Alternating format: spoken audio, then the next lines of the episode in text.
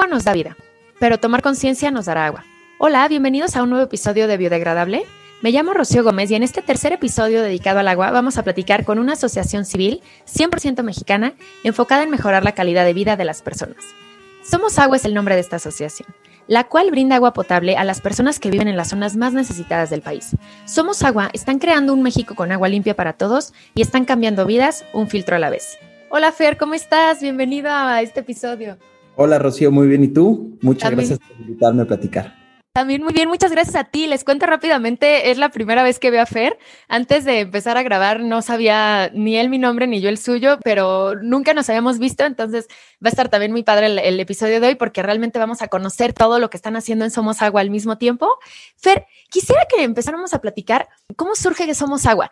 Cuéntanos si se te ocurrió a ti la idea, se le ocurrió a algún amigo o cómo fue. Pues mira, este es un proyecto que empieza entre amigos, eh, se mantiene entre amigos hasta la fecha. Es curioso cómo empieza, porque al principio, pues nosotros no teníamos ni la menor idea de a qué nos enfrentábamos, ¿no? Del tamaño del problema ni de la complejidad del problema. El proyecto empieza con, pues, la intención de, un grupo de amigos por hacer algo positivo por el país. Y cuando empezamos a investigar qué, qué podríamos hacer, pues los datos relacionados con, con el acceso al agua potable nos impresionaron muchísimo. Y eso también coincidió con que se cruzó por, por nuestro camino estos filtros cerámicos que, nosotros utilizamos. Que, entonces, y, bueno, creo que, creo que fueron varias cosas las que, las que fueron detonando como tal la organización Somos Agua, ¿no? En el 2013 fue la primera vez que realizamos alguna labor relacionada con esto, que se llevó a cabo en el Estado de México. Entregamos 20 sistemas de purificación en una comunidad en el Estado de México un poco como proyecto personal, simplemente por una buena labor de, unas personas. Y pasaron varias cosas. Primero, la gente a nuestro alrededor nos empezó a motivar muchísimo y a, felicitar muchísimo, ¿no? Por esto que, que era también un, un sentimiento raro, pero pues independientemente, pues se siente bien, ¿no? Que tu trabajo, que lo que hiciste, pues le haya, le gustado a las personas y haya beneficiado a las personas. Algo también que nos motivó muchísimo, que fue, que fue súper importante, fue regresar a esas comunidades meses después a ver qué había pasado con esos filtros, ¿no? Nosotros, te digo, no teníamos ni idea de, de, qué, de exactamente qué queríamos lograr con esto específicamente. Mucho de lo que nos lleva a formar Somos Agua era la problemática relacionada con salud. Y nos encontramos con datos fuertísimos relacionados con, con la salud de las personas que tienen que ver directamente con el consumo de agua contaminada. Entonces, nosotros al regresar a estas comunidades y platicar con, con las familias a las que les regalamos este filtro, pues el 90% de los comentarios venían hacia los beneficios que le daba de forma económica. Entonces, eso se nos prendió ahí un foco eh, muy importante que dijimos, ok, a lo mejor todo lo que hacemos no solamente tiene un, impacto, sino es una cadenita, ¿no? La gran mayoría de los comentarios que recibíamos iban eh, eh, relacionados con que es que mi gas me dura el doble, es que ya no compro garrafones y no, que es algo que nosotros no teníamos mapeado desde el principio y que es clarísimo, ¿no? O sea, ese impacto eh, económico en las familias, pues es instantáneo, a diferencia del impacto en salud que pues toma unos cuantos meses en manifestarse. Claro, sí, eh, yo creo que el tema de, de la falta de agua en un país como el nuestro es bien complicado porque uno no lo hace tan visible hasta que te das cuenta de lo que está pasando, ¿no? Como les pasa a ustedes a lo mejor en, yo soy de Querétaro, ¿no? Pero a lo mejor en Querétaro, Guadalajara o, viviendo en ciudades donde afortunadamente no hemos padecido eh, días sin agua, entonces a la hora de que llegan a Oaxaca, llegan a, estas, estos estados, que aparte es como un poquito incongruente, ¿no, Fer? O sea, que Oaxaca y Chiapas con tanta agua tengan comunidades con tanta sequía, ¿no? Sí, sí, sí, totalmente. Y la problemática que vivimos eh, en torno al agua se da por muchos factores. Evidentemente, el factor medioambiental es importantísimo, o sea, el daño que se está haciendo al medio ambiente está alterando todos los ciclos eh, del ecosistema y genera que haya menos agua, pero no tiene nada que ver con, lo que se genera a partir de actividades económicas, por ejemplo, ¿no? O sea, tiene, no, no necesariamente tiene, eh, el tema es que no haya agua, ¿no? Pues siempre ha habido la misma cantidad de agua. El tema es que esa agua se utiliza para otras cosas, ¿no? O se, le, o se prioriza para otro tipo de actividades, específicamente, pues, actividades económicas productivas, ¿no? Se, digamos que se pone antes el interés económico de ciertas personas antes que el bienestar de, de, muchísima gente. Entonces, mucho de lo, de lo que nosotros tratamos y organizaciones amigas y hermanas tratan en temas de agua tiene que ver con una defensa de derechos humanos y, y, de derechos universales. Te digo, la problemática del agua tiene muchas causantes, tiene muchas formas, por eso también es muy compleja abordarlo, o sea, digamos, no hay una solución que quepa en todos los contextos, pero al mismo tiempo no necesariamente es, un, es una catástrofe, ¿no? O sea, sí evidentemente hay una crisis que se genera por la falta de agua, pero es una crisis que tiene solución y es un poco también el mensaje que nosotros queremos llevar en Somos Agua, ¿no? O sea, no hacer de menos la situación, no subestimar la situación, pero ser conscientes y ser optimistas de que ese problema tiene una solución si podemos organizarnos, si podemos coordinarnos y obviamente si podemos trabajar en conjunto. Claro, y también, por ejemplo, a la hora de que está uno viendo todas, todas las fotos de, de las comunidades a las que han llegado con, con, los filtros, ves a los niños y ustedes ponen siempre como alguna frase, ¿no? Que Juanito, Jaimito o el nombre del niño no iba a la escuela antes, ahora ya va, ¿no? O, también no, no podía ir porque tenía, se enfermaba mucho de la pancita, pero ya le explicamos, hay, hay una, una en especial que me encantó que dicen, le contábamos a él que eso ya quedó en el pasado, que sus dolores de pancita quedaron en el pasado, ¿no? Entonces es eso, es cambiarles el panorama también, ¿no? O sea, en vez de estar buscando agua, yendo con su mamá a, a, recolectar agua, ahora ya pueden ir a la escuela, ahora la mamá puede buscar trabajo, ¿no? Se están cambiando completamente el escenario que están viviendo esos niños.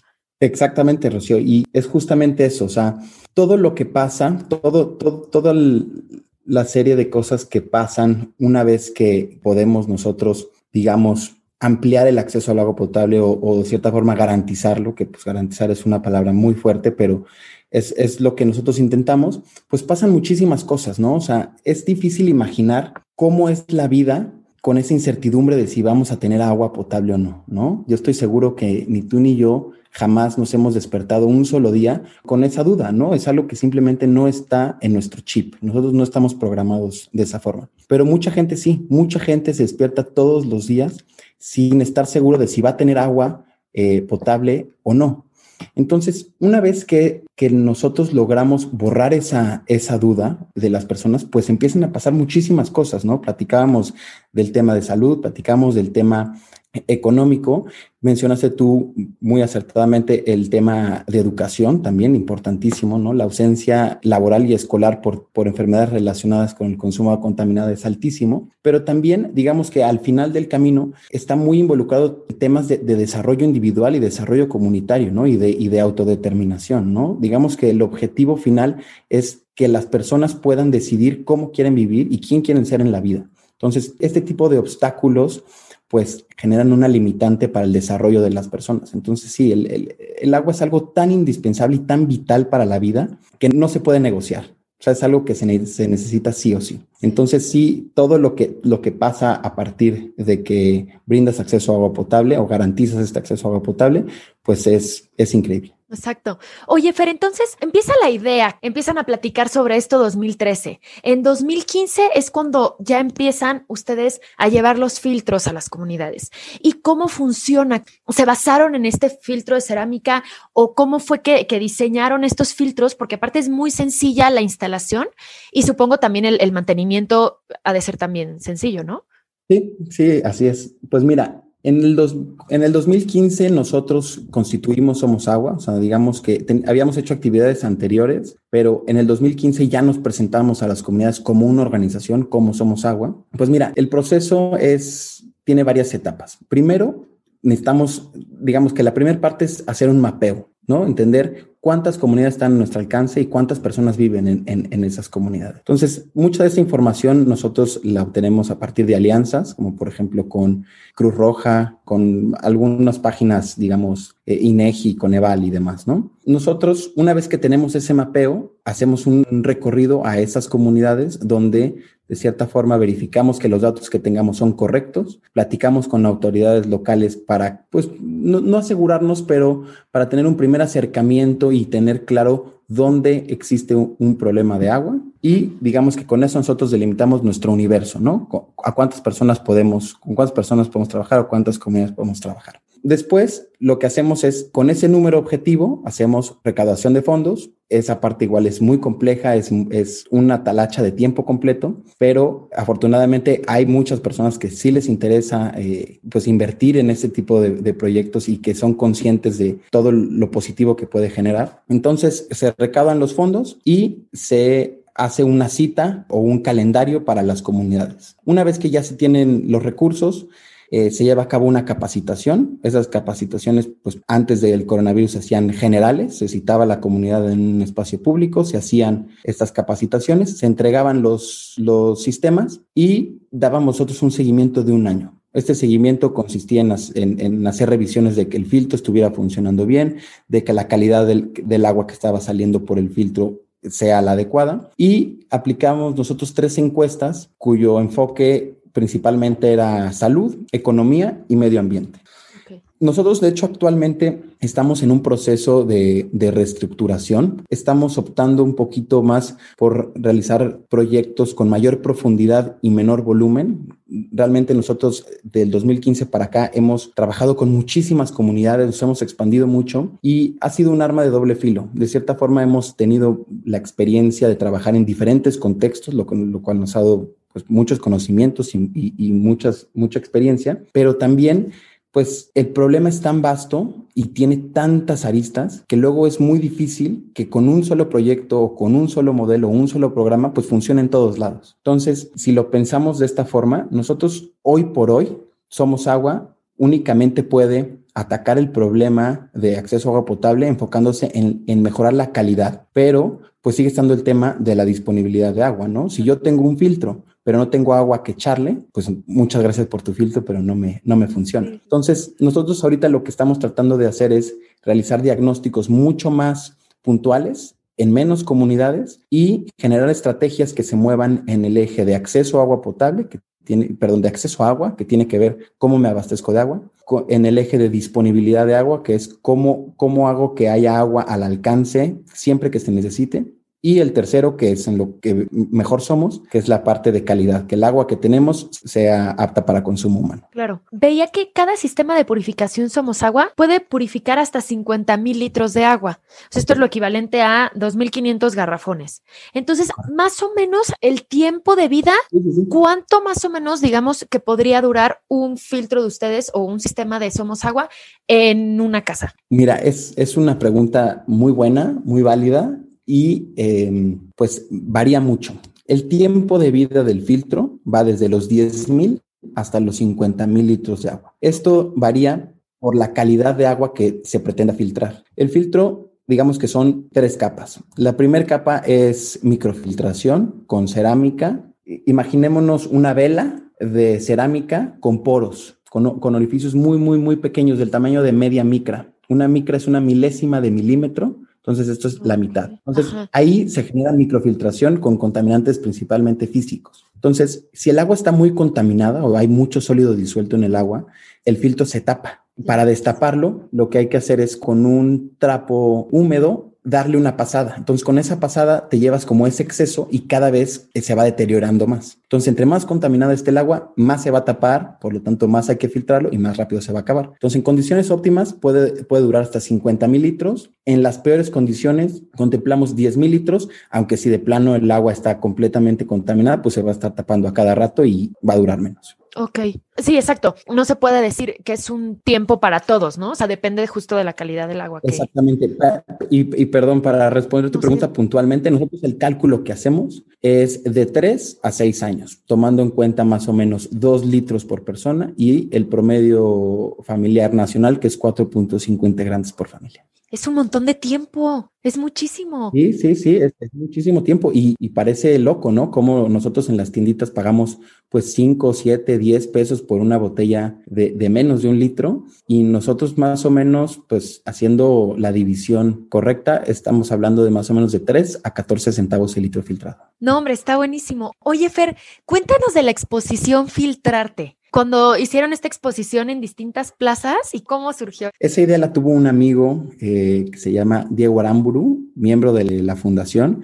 a quien le mando muchos saludos si escucha este, este podcast. Y su perfil siempre ha sido pues, más orientado a, a, hacer actividades de ese tipo, entonces tuvo una muy buena idea de forrar nuestros filtros con un lienzo y llevarse los artistas para que los intervengan. Entonces, la intención 100% de esto era pues generar visibilidad, dar a conocer el proyecto, dar a conocer nuestra propuesta y nosotros logramos una alianza con un grupo de arquitectos que tienen centros comerciales. Entonces se expusieron, creo que duró un año la exposición en, cinco centros comerciales en todo el país y los resultados fueron muy buenos. O sea, realmente la gente se interesaba mucho, pues llamaban mucho la atención, ¿no? Pues que son estos botes todos pintados. Después de eso, nosotros buscamos que siempre toda nuestra comunicación vaya de cierta forma alineada con el arte, el deporte y la cultura. Esto tiene que ver con una estrategia de, pues, de comunicación y también de la identidad que queremos generarle a Somos Agua, ¿no?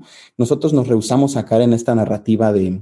Es muy tentador para las fundaciones generar eh, o recaudar fondos a partir de hacer sentir mal a la gente, ¿no? De enseñarle esta foto de un niño en unas condiciones terribles y sálvale la vida, ¿no? O sea, algo como muy dramático. Nosotros, la verdad, no, nos gusta ese mensaje, creemos que, que, es un mensaje pues un poco fatalista. Nosotros nos gusta más tratar de hacer hincapié en toda la riqueza que tienen los estados en los que trabajamos, la riqueza cultural, la riqueza gastronómica, la riqueza artística, y de cierta forma, al exponer esa parte, pues generamos empatía con el público al enseñarle un poco el contexto en donde trabaja Somos Agua y obviamente no dejar de lado que la falta de acceso a agua pues impide que se siga manteniendo esta, esta riqueza cultural y artística ¿no? que, hay, que hay en estos lugares que es valiosísima y que hablando de forma personal a mí me ha dejado impactado. Sí, va muy enfocado con lo que decías hace rato, que nosotros no nos despertamos pensando en hoy tendré agua o no, hoy cuánto me tardaré en ir por ella. Nosotros no estamos pensando en eso porque, porque no nos ha faltado, pero entonces a ellos que sí les empieza a faltar, entonces en vez de estar haciendo otras cosas, están yendo y viniendo, yendo y viniendo, haciendo, haciendo la misma actividad, lo que los convierte en una comunidad un tanto improductiva y, y además realmente lo que, lo que están haciendo todos los, o sea, muchísimo tiempo de su día se enfoca en eso cuando deberían de estar haciendo otras cosas, ¿no? O sea, estudiando, siendo felices, trabajando, o sea, haciendo otras cosas. Exactamente. Y mira, ese, eso que, que mencionas es un tema muy importante y no podemos dejar de lado, o sea, para nosotros es imposible no ver todo lo que pasa específicamente en equidad de género. Nosotros en el 99% de los casos, con las personas que tratamos son madres de familia. A mí me ha quedado clarísimo que cualquier sociedad está hecha de individuos. Siguiente, si la red más cercana es la familia y ya de ahí empieza a tejerse todo el tejido social. La columna vertebral de toda familia y por ende de toda sociedad es la mujer. Ellas son las que se encargan de que todo funcione, de que todo pase. Entonces, es increíble ver a mujeres, muchas de ellas muy jóvenes, con hijos, que se toman cerca de 5 a 7 horas en simplemente que haya agua, ¿no? Estamos hablando de ir al pozo, hacer la fila del pozo, llevar el agua de regreso, hacer esos viajes. La, cantidad de viajes va a depender del, del, número de cubetas que tengas o de la edad que tengan tus hijos que te puedan ayudar. Después hervirla y esperar a que, a que se enfríe para después podértela tomar. Estamos hablando de que en ese proceso yo ya fui y me compré una Coca-Cola. Entonces, sí, eh, el empoderamiento que se le da a la mujer, no, no me gusta mucho la palabra empoderamiento, pero es algo inevitable específicamente en el, rol de la mujer es increíble. De verdad, digamos que con estas actividades que nosotros hacemos, pues le regresas cinco horas de su día, ¿no? Imagínate todo lo que se puede hacer con eso y, y, deja tú, no se trata de que hagan más cosas, simplemente es tiempo para ellas, para que lo gasten como ellas quieran. Entonces eso es súper importante. Sí, hasta para que jueguen los niños, ¿no? O sea, un niño no tiene por qué estar pasando toda su infancia yendo y viniendo para tener agua, en fin. Y, por ejemplo, en los últimos años han entregado más de 8 mil sistemas. Así es. 8 mil sistemas. Y en diferentes estados como Oaxaca, Estado de México, Chiapas. Exactamente, esos tres principalmente. Hoy por hoy estamos enfocados únicamente en Oaxaca y dentro de Oaxaca nos enfocamos en la región de valles centrales. Buenísimo. Algo que me faltó preguntarte, Fer, algo que quieras añadir antes de que te haga unas preguntitas. Pues no, no estoy muy seguro. Creo que algo que me gustaría añadir simplemente para las personas que nos, que nos escuchan es que siempre que tengamos, que nos despertemos un día, tratemos de darnos cuenta de para todo lo que usamos el agua. O sea, es impresionante lo presente que está en eh, el agua en, en nuestras vidas. Y también digo, no, quiero, no quiero sonar muy exagerado, pero siempre que estemos tomando un vaso de agua, le demos un trago a un vaso de agua, ser realmente muy conscientes de lo afortunados que somos, ¿no? Y, y tratar de valorar todo lo que tuvo que pasar para que nosotros tengamos eso que ha llegado a un punto donde lo damos por hecho. De hecho, estoy seguro que nos parecería ilógico o increíble que si llegamos a cualquier restaurante o a cualquier casa y nos digan, oye, no tengo agua potable, creo que no entenderíamos qué quiere decir eso. Entonces, pues solamente eso me gustaría agregar, que, que tratemos de generar una reflexión individual de todo lo que hay detrás de este recurso tan importante. No sé si viste, Fer, este video que hizo Matt Damon, que esta iniciativa en los restaurantes en Estados Unidos que llegaba, sí lo viste, ¿verdad? Sí lo vi, que pedían un vaso de agua porque no tenemos, ¿no? Ajá, justo lo que dices, ¿no? Que llegaban las personas y, ay, ¿me puedes dar un vaso de agua? Ay, no, ¿qué crees? Es que tengo que ir por él y va a tardar aproximadamente una hora o a lo mejor más. Y, y las personas así como, ¿qué? Te estoy pidiendo un vaso de agua. Le decían, a ver, si no yo entro a la cocina y lo saco, ¿eh? Así como de, ¿cómo que no tienes agua? Le decían, no, es que no hay ni en la cocina. Entonces es, justamente esto, ¿no? O sea, el día que nos hagamos más consciente de, la importancia, igual platicaba con, con, un amigo y me decía, ay, es que a ti que te gustan esos temas. Y yo pensaba, a ver, no es que a mí me gusten esos temas. Le dije, ¿a ti qué te gusta? Y él, no, pues a mí me gusta el fútbol. Y yo, ¿y no necesitas agua para tomar cuando vas a jugar fútbol? O si juegas en una cancha, no necesito agua, ese pasto para que tú jugaras. O sea, lo que te guste, es más, todo lo que tocamos o todo lo que está a nuestro alrededor se hizo con agua. De hecho, nosotros somos agua. Sí, así es.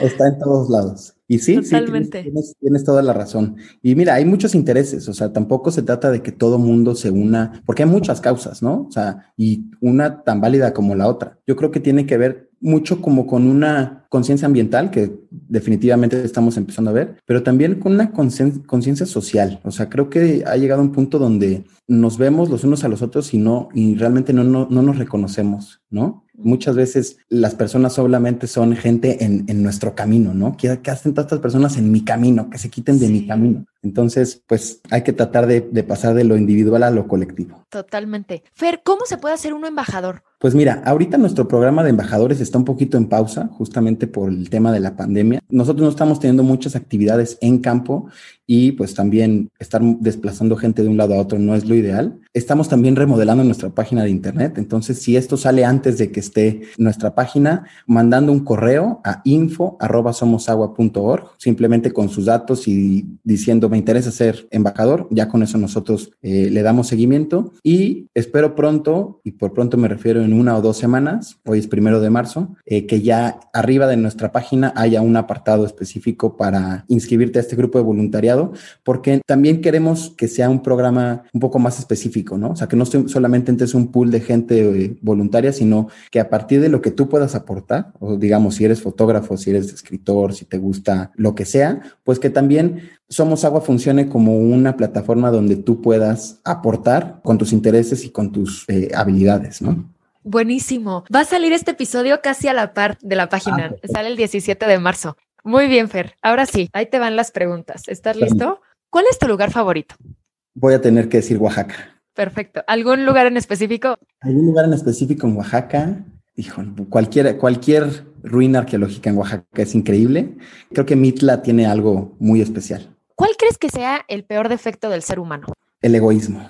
¿La mejor cualidad? Mira, diría la bondad, pero sería también un poco opuesto a mi respuesta anterior. Creo que también algo muy, una cualidad muy importante del ser humano es la capacidad de comunicación. Si nos comunicamos y podemos generar ideas y transmitirlas, eso es increíble. ¿Qué te da miedo? Pues a veces creo que me da un poco de miedo creo que de cierta forma me preocupo mucho por personas que, quiero mucho. Entonces hay veces que me genera miedo el, bienestar de esas personas. Entonces yo creo que eh, eso me da miedo. Da más miedo que les pase a ellos a que le pase a uno mismo, ¿no? Es raro, es raro, sí, pero pues creo que también eso es una buena cualidad de, los seres humanos, ¿no? Poder cuidarnos los unos de los otros. Sí, totalmente. Si pudieras cambiar algo en el mundo, ¿qué sería? En el mundo. Pues el acceso al agua, agua para todos siempre y de la mejor calidad. Sí. ¿Cuál es una o varias personas que admires?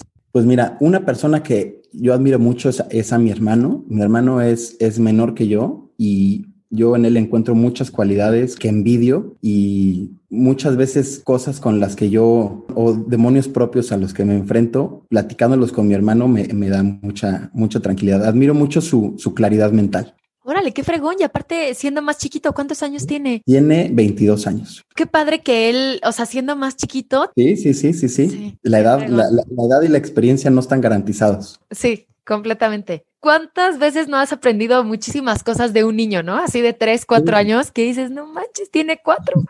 ¿Experiencia que todos deberíamos de vivir?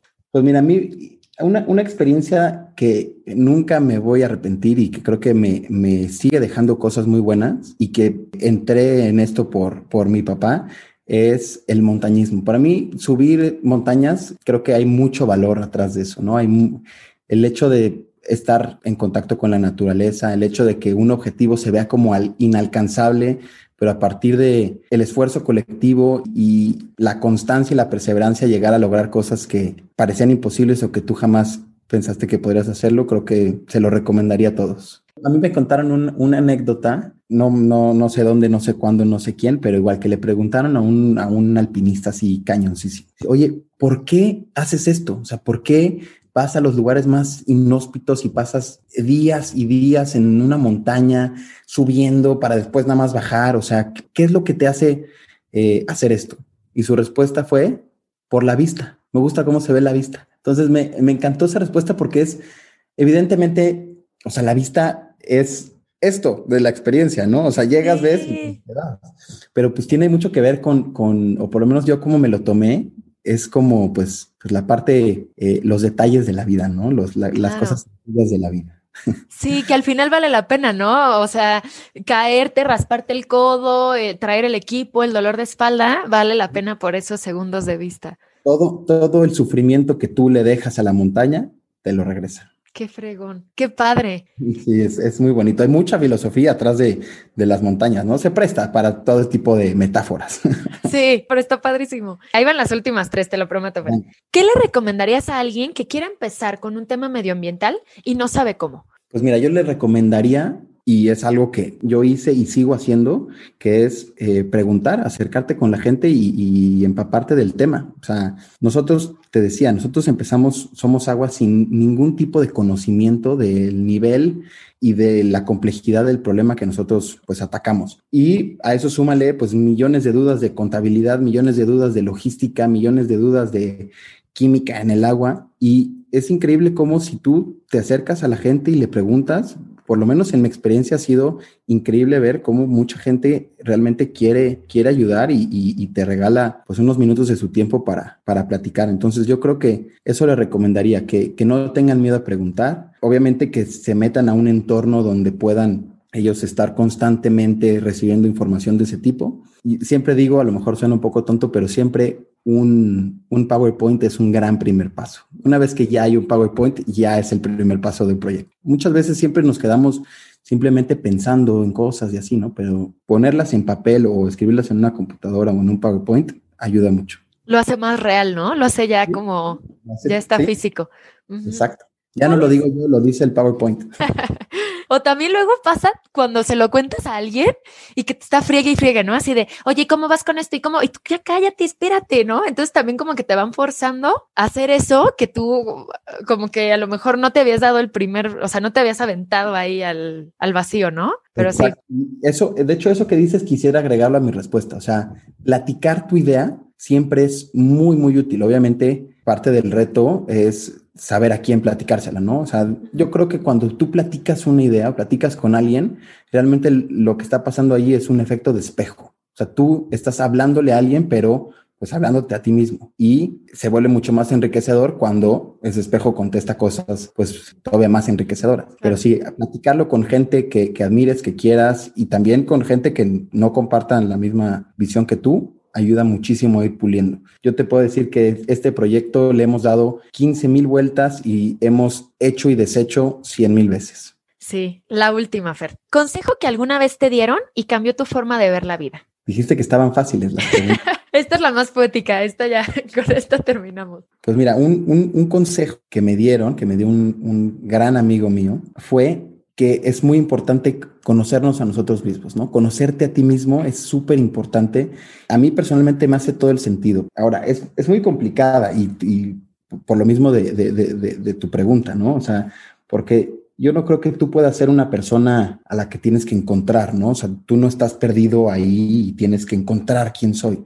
Yo creo que todo el tiempo estamos evolucionando, pero si estás consciente de tus convicciones y realmente pues sabes quién eres y sabes qué es lo que te gusta, pues eso ya es una guía, o sea, eso, eso ya es un avance enorme. Entonces, y eso falta, ¿no? A veces estamos tan metidos en la rutina y tan expuestos a diferentes estímulos que se nos olvida sentarnos un segundo y, y realmente pensar el porqué de nuestras acciones, ¿no? ¿Por qué hago esto? ¿Por qué me gusta esto? O por qué no me gusta esa otra cosa. Entonces, ese consejo a mí me, a mí me ayudó mucho a, ver la vida de otra forma, tratar de siempre serme leal a mí mismo, a lo que yo, a lo que yo identifico como mi identidad, porque te digo, o sea, no, no somos finitos, siempre estamos en constante, eh, es un proceso constante. Exacto. Constante evolución, ¿no? No sé si ya te pregunté esta. ¿Una película, documental, serie o libro que nos recomiendes? Pues mira, serie me gustó, no, no, no veo muchas series, pero la que más me ha gustado fue la de Chernobyl, me encantó, me pareció una serie corta, entretenida, me pareció muy buena. Un libro que lo veo aquí y me parece igual muy bueno y muy corto también y con, con contenido muy útil, se llama Letters to a Young Poet, este, Cartas a un joven poeta, de Rainer Maria Rilke. Son unas cartas que, le escribe un, joven poeta a, Rilke y hay muchísimo contenido ahí que es muy bonito leer. Cartas a un joven poeta y la de Chernobyl. Si me, si me dejas, Rocío, agregar a mi... A mi Ay, por favor, Fer, es tu episodio. Para, la gente que, escucha y, y, llegó a este episodio para escuchar temas de agua, les recomiendo también mucho un documental que se llama H2OMEX, que de hecho produce nuestros amigos de Isla Urbana. Increíble trabajo para exponer todo lo que hay detrás del sistema de agua que abastece a la Ciudad de México y todas las aristas que tiene. Es un gran, gran eh, documental para echarnos un clavado a todo lo que hay detrás de, del agua en la ciudad. Perfecto. ¿Dónde los podemos encontrar? ¿Tienen su página web, Instagram? Sí, así es. Nuestra página es www.somosagua.org. En redes sociales estamos como Somos Agua MX y nuestro correo es info@somosagua.org. Igual si quieren dejo el mío personal por si alguien quiere contactarme en mi directo es f elisundia con z arroba somosagua.org.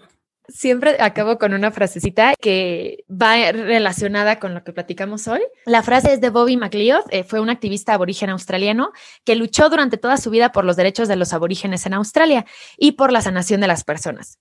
Ahí te va. Cuando la Tierra está enferma y contaminada, la salud humana es imposible. Para sanarnos a nosotros mismos, debemos sanar nuestro planeta. Y para sanar nuestro planeta, debemos sanarnos a nosotros mismos. Fer, muchas gracias por todo lo que están haciendo con Somos Agua. Muchas gracias por darles todas estas oportunidades estos niños, estas familias con sus sistemas, con los filtros, con el acompañamiento, por dedicarles tiempo, cariño, esfuerzo, porque no, no, no aplican el, bueno, ya llegué, aquí está tu sistema, adiós. Se quedan con ellos, juegan con ellos, los capacitan, se involucran en, en lo que están haciendo, los conocen, saben nombre, saben quiénes son. Entonces, es una labor preciosa la que están haciendo y te quiero dar las gracias por haber participado el día de hoy con nosotros. Muchas gracias a ti. Agregando todo eso que describes que hacemos, también nosotros aprendemos muchísimo de nuestro trabajo y de, y de la gente con la que trabajamos. Es algo, es, es, algo increíble. Cada vez lo vemos más como, como un intercambio. No solamente nosotros llegamos a dar, sino también nos llevamos muchísimas cosas. Te doy también las gracias a ti, Rocío. Muchas gracias por prestarnos tu espacio, por invitarnos a platicar y felicidades también por el proyecto tan padre que, que estás empezando. Tuve la oportunidad de ver unos cuantos episodios y creo que es súper importante esa labor de darle visibilidad a proyectos y a gente que está intentando hacer un cambio. Entonces, muchas gracias y muchas felicidades. Muchas gracias, Fer. Muchas gracias por escucharnos. Los espero el próximo miércoles y les recuerdo que igual si quieren saber más sobre Somos Agua, nuestros invitados anteriores o los invitados que vamos a tener, pueden seguirnos en Instagram y en Facebook como Biodegradable Podcast. Ahí vamos a estar subiendo información de este episodio, de los que vienen y los espero el próximo miércoles. Adiós.